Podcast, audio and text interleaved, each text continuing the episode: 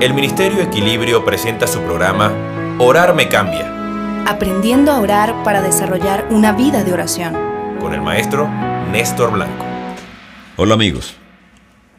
La mayor parte de las oraciones que hacemos están dominadas por un sentido que valora exageradamente la utilidad. Por eso al hacer oraciones generalmente buscamos un beneficio de cualquier naturaleza. Es como si creyéramos que Dios está en el cielo solo para complacernos. La oración tiene buena fama. Muchos de nuestros amigos no creyentes nos piden oración por sus necesidades y Dios es tan bueno que las suple. Dios no lo hace porque la gente es buena, sino porque Él es bueno. Sin embargo, algunos creyentes se sienten frustrados cuando no reciben lo que desean. La manera como lo expresan es que el Señor no me responde. Hace tiempo que le estoy orando por esto y no me ha contestado. Se asombrarían si Dios le dijera, hijo, claro que te respondí hace mucho tiempo, te dije que no.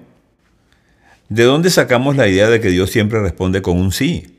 Acerquémonos a las sagradas escrituras y oigamos hablar al Señor. Pedís y no recibís, porque pedís mal para gastar en vuestros deleites. Dios nos está diciendo que muchas veces hacemos peticiones infantiles que obviamente, como el Padre amoroso que es, no puede complacernos, porque nos harían daño y ni siquiera nos damos cuenta de que no nos convienen. Sería injusto decir entonces que Dios no nos respondió. El no de Dios también es una respuesta y créalo, es su mejor respuesta.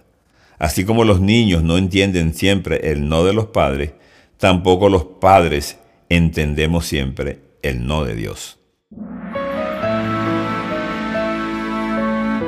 Acaban de escuchar el programa Orar me cambia con el maestro Néstor Blanco.